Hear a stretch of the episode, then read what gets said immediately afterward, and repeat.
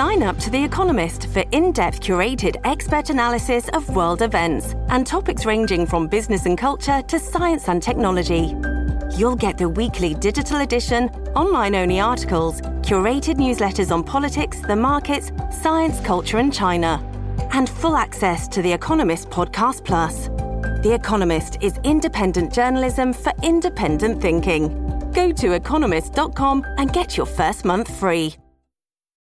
This episode is brought to you by Shopify. Whether you're selling a little or a lot, Shopify helps you do your thing, however you cha-ching. From the launch your online shop stage, all the way to the we just hit a million orders stage. No matter what stage you're in, Shopify's there to help you grow. Sign up for a $1 per month trial period at shopify.com slash special offer, all lowercase. That's shopify.com slash special offer. Qu'est-ce que le syndrome d'hospitalisme?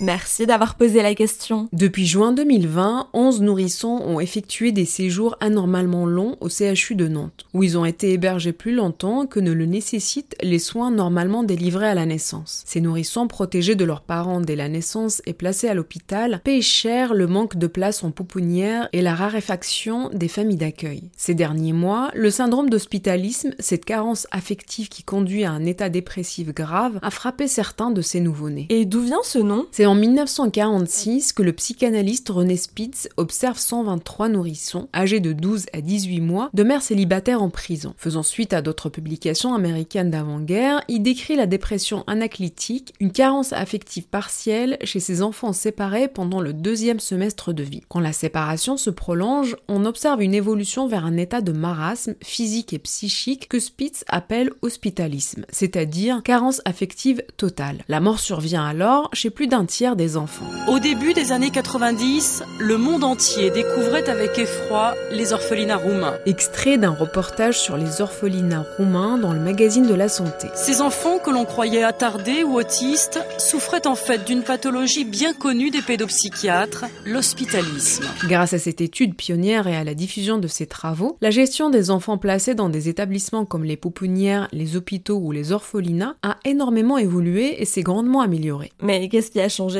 En France, les travaux sur l'hospitalisme ont suscité un travail coopératif tout à fait original chez les personnels des pouponnières départementales, avec l'introduction de la notion de bientraitance envers l'enfant accueilli en collectivité. Cependant, la loi de décentralisation de 1975 a provoqué une désertification médicale désolante des structures d'accueil des enfants de l'aide sociale à l'enfance. C'est la raison de la situation à Nantes? La situation au CHU de Nantes est liée à un contexte comme l'explique Jean-François Medeli, directeur délégué du pôle mère-enfant au CHU de Nantes, dans un article de Mediapart en date du 13 juin 2021. Ce phénomène de séjour en hôpital dans l'attente d'un placement a toujours existé, mais il a été particulièrement aigu en 2020. Les bébés restent à l'hôpital en attendant de leur trouver une place en famille d'accueil, qui est une mission qui revient au département. Cécile Chollet, directrice du pôle solidarité au conseil départemental, admet dans ce même papier Il n'y a pas de saison pour les enfants placés. On ne peut pas toujours anticiper les variations d'une année à l'autre. C'est aussi un problème de type de place. On ne peut pas prévoir le moment où la famille dysfonctionne, à la naissance ou à l'adolescence d'un enfant. Certes, il reste difficile d'anticiper le nombre d'enfants placés à la naissance chaque année, avec le nombre de patients en augmentation au CHU, le manque de temps du personnel soignant, la priorité faite aux soins plutôt qu'aux mises à l'abri, mais on oublie vite qu'un nourrisson n'est pas un être complet à la naissance. Les soins sont importants, mais ne sont pas suffisants pour son développement. Et finalement, quel remède pour ce syndrome? L'amour, l'attachement, les interactions et les liens affectifs sont essentiels à notre bon développement et à notre santé psychique. Le seul remède au syndrome de l'hospitalisme reste d'apporter au nourrisson l'attachement dont il a besoin, un attachement chaleureux et durable pour le sécuriser et l'aider à grandir.